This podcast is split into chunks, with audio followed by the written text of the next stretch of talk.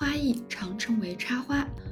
花卉艺术指通过一定技术手法，将花材排列组合或者搭配，使其变得更加的赏心悦目，表现出一种意境或宏观场面，体现自然与人以及环境的完美结合，形成花的独特语言，让观赏者解读与感悟。世界花艺流派中，特征及影响力显著的有日本花道、荷兰花艺、西方现代花艺、中式插花以及西洋式花艺设计等。花艺是人们表现自然的生命、展示自然的魅力以及人的内心世界、对自然、人生、艺术和社会生活体悟的媒介，是人们借助于自然界的花草作为修身养性、陶冶情操、美化生活的一种方式。这一期我们请来了纽约的花艺师叶子来跟我们聊聊插花这个话题。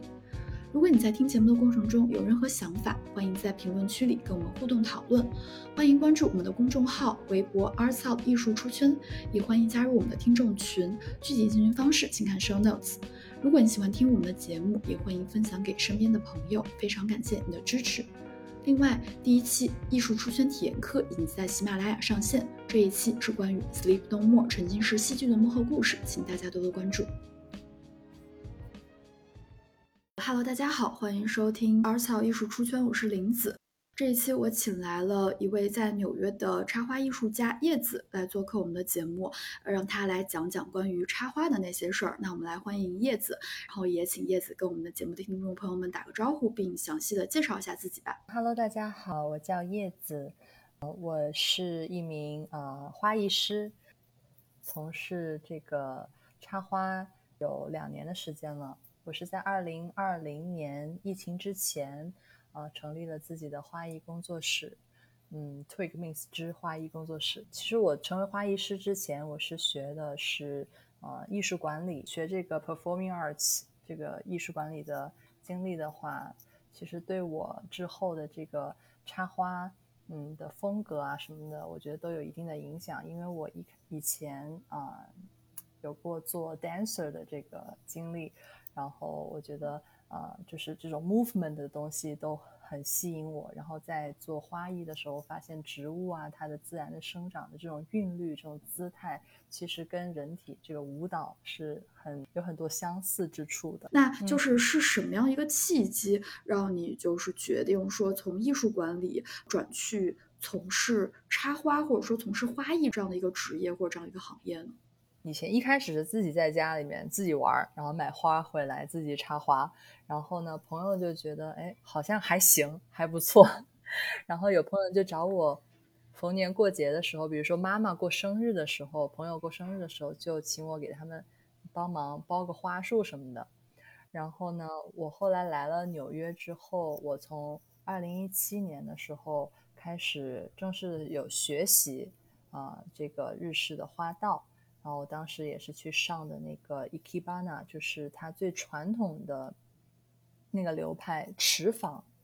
他们的这个课程在纽约的时候，然后我就对这个花道这个东西有了更多的了解，也有更多的系统的学习。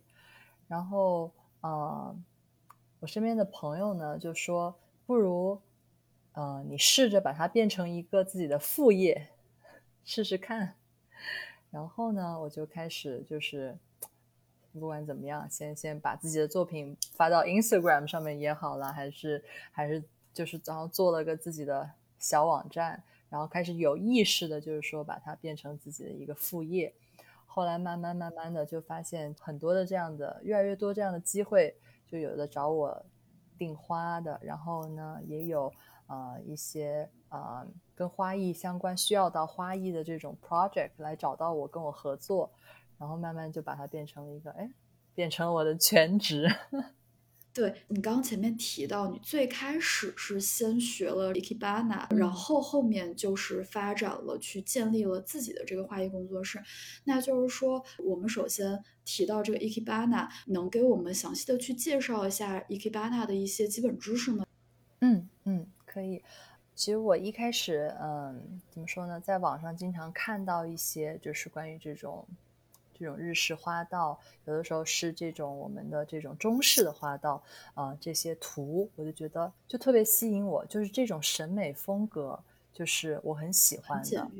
对，呃，简约是一方面，然后其实有的有的日式的这种花道的作品，它不一定就是说真的就是几根在那里。当然了，想要把几枝花或者一枝花做成一个作品，其实是一个很难的很难的事情啊。有的时候它很丰富，但是我觉得更多的是它对于它 appreciate 这个自然，是植物的生长的这个规律，它的姿态，它本身的，比如说它的根茎。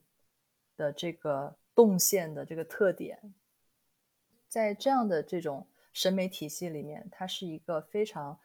呃崇尚自然，然后崇尚这个韵律，就哪怕是静态的东西，你会看到里面有很多很多的植物本身动态的这种感觉，然后这个是非常吸引我的。然后再说回到这个 ikebana，然后 ikebana 是呃是其实是日本花道的这一个统称。呃，然后它是十四世纪的时候由中国的这个呃佛教文化随着佛教文化一起传入到日本的呃一个艺术门类。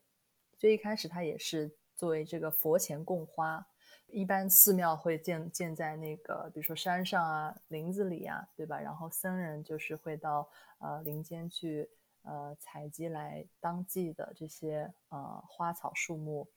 然后把它带回到佛堂。供佛的一个作用，所以说为什么 ikebana 这这种艺术形式，它很尊重自然的规律，它也是首先花材你就要是是当季的，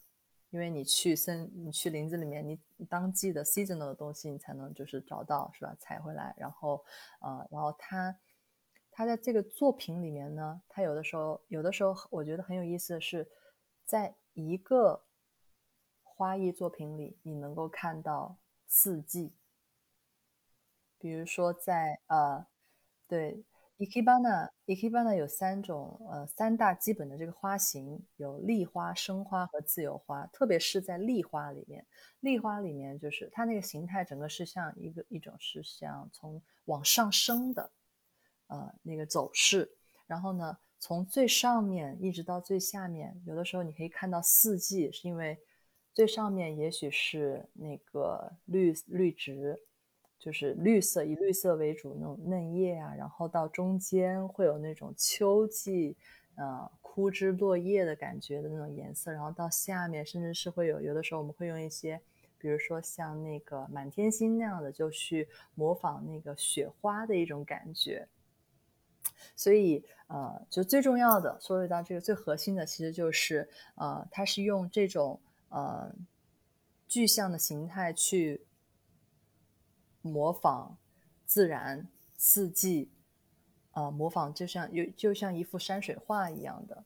能够呈现在一个花瓶里，通过一个作品能够表达出来。除了立花、生花、自由花，呃，这三大基本的形态是作为持坊的这个呃最重要的三大基本形态，它其实还有其他的一些花型，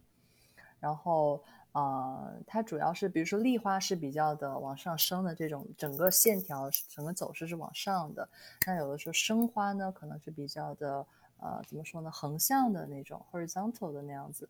呃，然后自由花的话，顾名思义，它就是那种，呃，翻译成英文，它对，翻译成英文，它确实是 freestyle。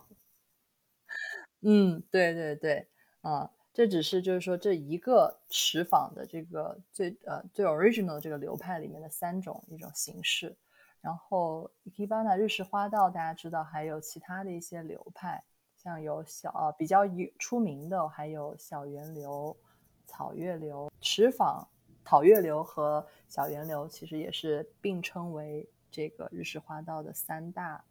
三大门门流派，当然还有其他的很多很多种，一共。好像是有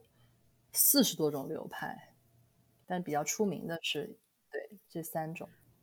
那就是在这个花艺中，它有哪些具体的表现形式，或者说，我们也可以换个说法问，就是花艺它有什么样一些玩法？在一开始我呃接触花艺的时候，呃，就是先从。比如说，在一个花器里面，花瓶也好，还是这种浅口的盘儿啊、碗儿也好，啊，在里面做 arrangement，对吧？这是这是我们大家最常见的一种，还有花束。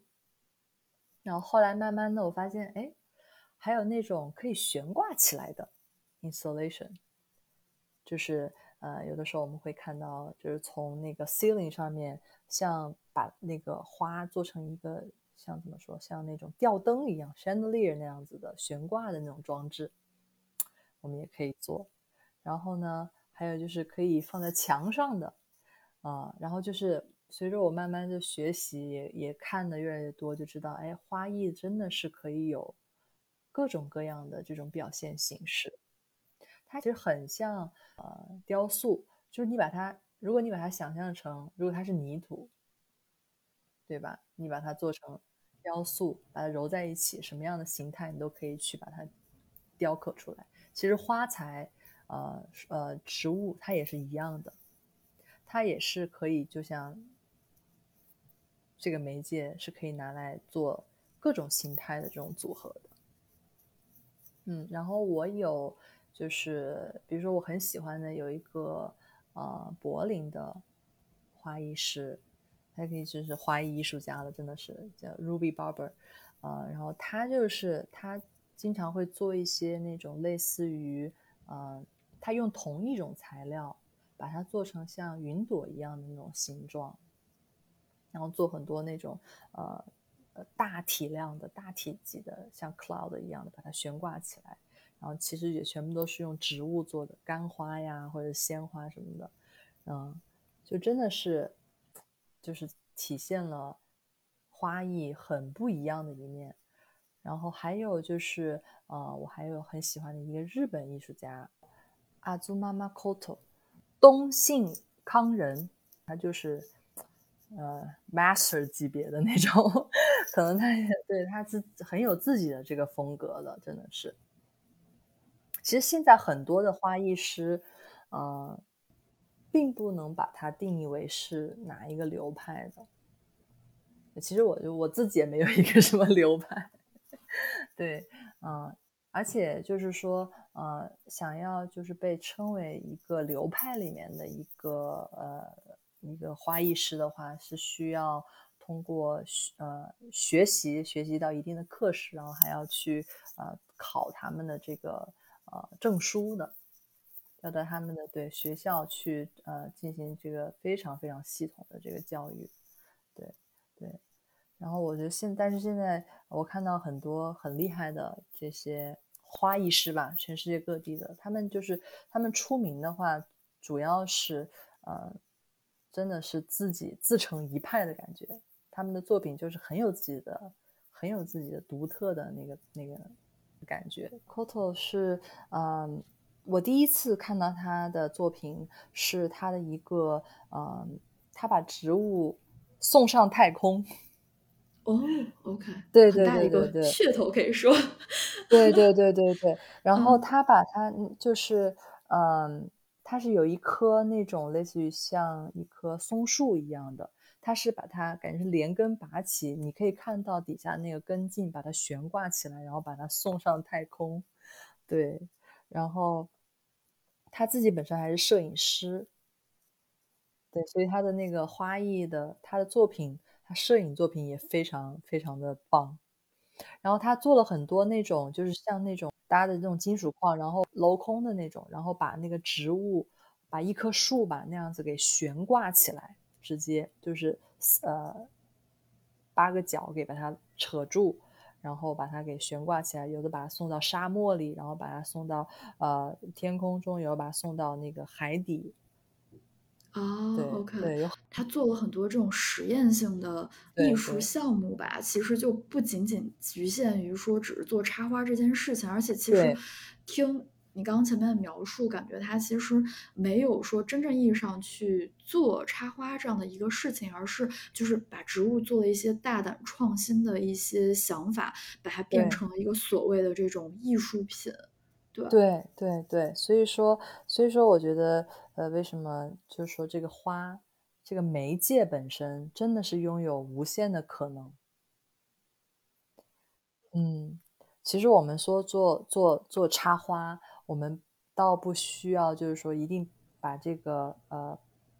这个行为局限在这个动词上面。是你有的可能时候是像像这个阿祖玛马 Makoto 这个样子，把这个花送到太空中啊，或者是把它给冰冻起来。他还做过那种把它给用那种高密度的冰冰块把它啊，对，包括现在其实有很多人效仿他的这个做法。啊，就是有你可以看到有一些呃，在时装周上之前有有一些品牌，他们就做过这样的装置，把那个就像花在那个冰块的雕塑里面一样，对，嗯，再把它放到那个对呃 T 台上。那还有什么就比较喜欢的花艺艺术家呢？除了前面刚刚提到的这两位之外，嗯，这两位是我真的觉得是。可以被称之为，就是在这种，这就是他们真的是做了很大胆的尝试的，呃，在这个做这个花艺这一块，用利用花这个媒介做了很多大胆的尝试的这两位是我非常欣赏的。还有一些呢，呃，比如说呃，就现在好像挺有名的一个，嗯，就之前有一个日剧叫《高龄之花》，对我有看过。对，高龄之花里面演，对，对对对对对对对 对，里面的他那个呃，其实它里面那个作品，他你大家在里面看到的就是石原里美做出来的那些美丽的花艺，都是有一位老师叫大谷美香，嗯，他是他是草月流的一个呃很有名的呃。一个大师叫大谷美香，他的作品我也很喜欢。我觉得他也是属于在这个呃草月流这个，就是我们回归到我们比较稍微传统一点的这个插花的这个概念里面，啊，还是很大胆创新的一个人。因为插花，我一直都觉得，包括我常常跟我的学员们 说的，就是。嗯，虽然我们今天我们拿到的花材，大家拿到的花材都是一样的，但每一次课，我们都会发现，大家最后呈现出来的作品是非常非常不一样的。就是是因为，首先，虽然材料都一样，但是一把材料里面，十枝花里面，十个枝条里面，可能十枝长得都不一样，它都有自己的特点。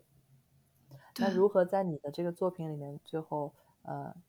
根据你观察它这个这个植物本身形态最美的那一面被你展现，如何被你展现出来，以及你如何就是通过你的作品反映你自己的性格，真的是慢慢我我就看看久了之后，就会发现每个人是什么样的性格做出来的作品，真的是会有带着他的这个性格特点。就是那你怎么样去定义自己的一个风格呢？第二个问题啊，还有就是你刚刚前面提到的你喜欢的当下喜欢的这些花艺艺术家，他们对你当下风格或者说对你整个风格的发展的启发是什么样子呢？嗯嗯，我觉得我的个人风格肯定是受这种日式花道背后的审美体系影响很深的。就是我不喜欢，只是说只是堆砌某一种花材，啊，我希望就是哪怕是呃，我全部都用同一种花，我依然想要在我的作品里面反映出它们的层次，它们本身这个花的特点。就比如说，呃，举个例子，绣球，大家说，嗯，绣球本身就是这种圆圆的这种这种样子，然后一团一团的。那怎么去反映这个绣球它的这个特点呢？当我用很多绣球的时候，我就想，能不能把它做成，比如说像我们刚才说的，把它做成一个 cloud，就是把它做成一个更大的一种团状，还是有不规则的那种，就它其实是一种非常好做成一个嗯异形雕塑的一种材料。就是说我我的作品吧，我希望，呃，在我作品里面，每一枝花，每一种材料，它的存在，呃，都是有它的意义的，而且我们都是可以看到它的美的。就它在哪一个位置上，它都是呃是经过经过这个精心的思考的，嗯，然后呢，再就是反映它的这个花本身的这种呃形态的这个特点，呃，就去就比如说有一些呃花材，它是呃很有那种弧度的，那很有这种弧度，它可能是在它的呃它的上，比如说像郁金香。有一些这个郁金香，它是在它的上半部分是有呃一个弯曲的。那如果你把它剪得太短，把它塞到瓶子里面，那你就掩盖了它本身这个很美的这个特点，它这个弯曲伸展的这种感觉。所以通常这个郁金香的话，你可以稍微把它留长一点，哪怕它这样垂下来，它可能有的显得有一点就是呃这种。有人在有在有在有些人看来，可能他不精神了，或者怎么样，但是他那个垂下来的感觉，就是它美的这个地方。所以我通常就不会把这个郁金香剪到很短，然后把它塞在那个瓶子里面。嗯，所以就是说，啊，我的作品风格的话，肯定是，嗯，受到这样的一种审美的这个这个观念的影响，就是你要发现植物它本身的美，然后它本身的自然生长的这种趋势。然后如何去体现它，如何去展示它的这个他自己的这个韵律，在我的作品里面，我觉得是呃很重要很重要的一点。嗯，然后我喜欢的这一些呃花艺师和花艺艺术家，嗯，我觉得他们带给我最大的呃最大的影响就是能够启发我，让我看到花这个媒介有。多种多样、无尽的可能，嗯，就是花能够用啊这样的形态去展示它，嗯，这是对我来说是最最最最最宝贵的。然后下一个话题的话，就是来让你来再讲讲，对插花感兴趣的朋友，他想入门插花，那他要如何做起？嗯嗯。就是我觉得，呃，首先第一个就是，嗯，想到想要去用花装点家里面，嗯的小伙伴，我觉得都是对生活肯定是有热情的。那我们在做花的时候，也是我经常给自己的一个呃提醒，就是心要静下来的时候，我们去做这件事情。有的时候会发现，如果我心里很多事情，或者是很忙的时候，或者很疲惫的时候去做插花的时候，我就会发现，往往作品是不会好到哪里去的，就是感觉整个对对比较杂乱。其实花花艺，呃，你的最后这个作品好不好看，呃，主要就是说，你看你要看这个作品，哎，它是不是有那个呃灵动的一面在那里，是不是有层次？那是不是细节处理的很到位？那这些东西呢，其实都是要你很静下心来，很花心思去观察，啊，去一点一点的调整的。所以啊，我觉得这是一个怎么说呢？呃，插花是一个，呃，既是反映反映内心，也是锻炼自己的心性的一件事情。嗯，如果说这个大家平时。呃，想要做在家里做一些简单的这种插花，首先，呃，我我的第一个小建议就是说，呃，大家买完花回来之后呢，第一步就是要清理它，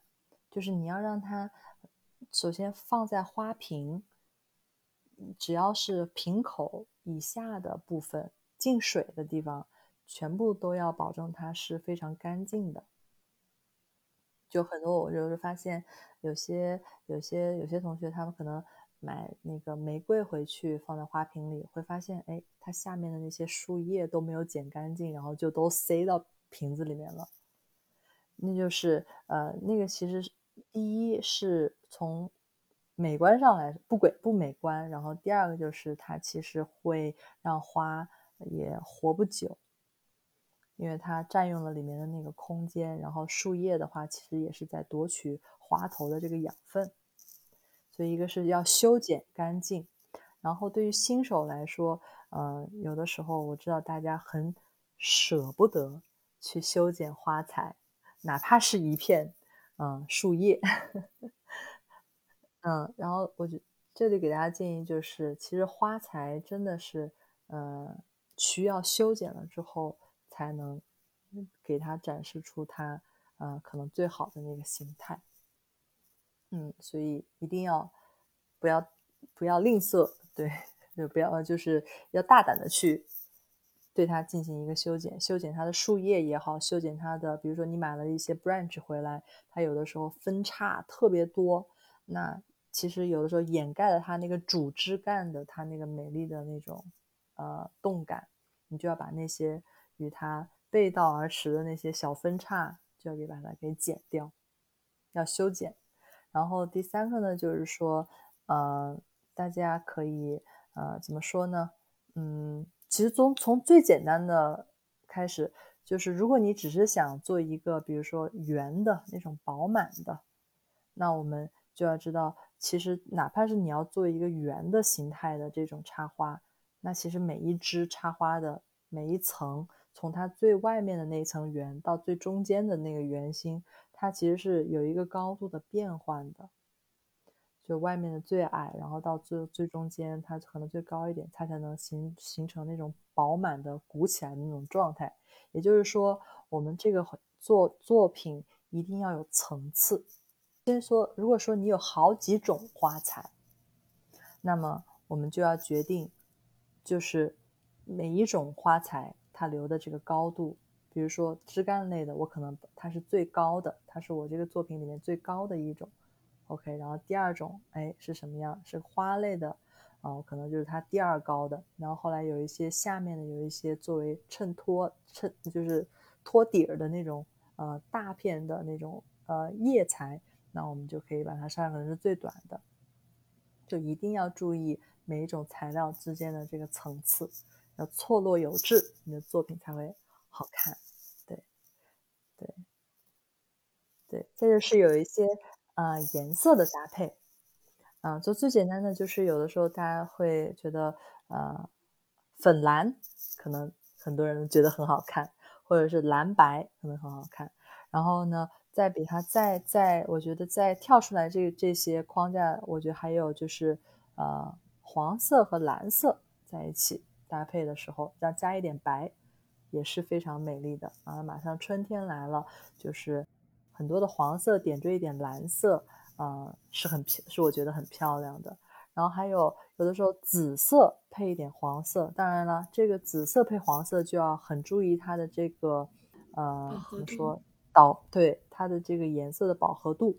啊，因为紫色和黄色它本它本身是这个互补色。它其实放在一起是很好看的，但是就是要注意它这个饱和度。对我建议大家选一些，比如说稍微低饱和度的那种紫色，啊，然后再配一些淡黄，就会是很漂亮的一种呃 color palette。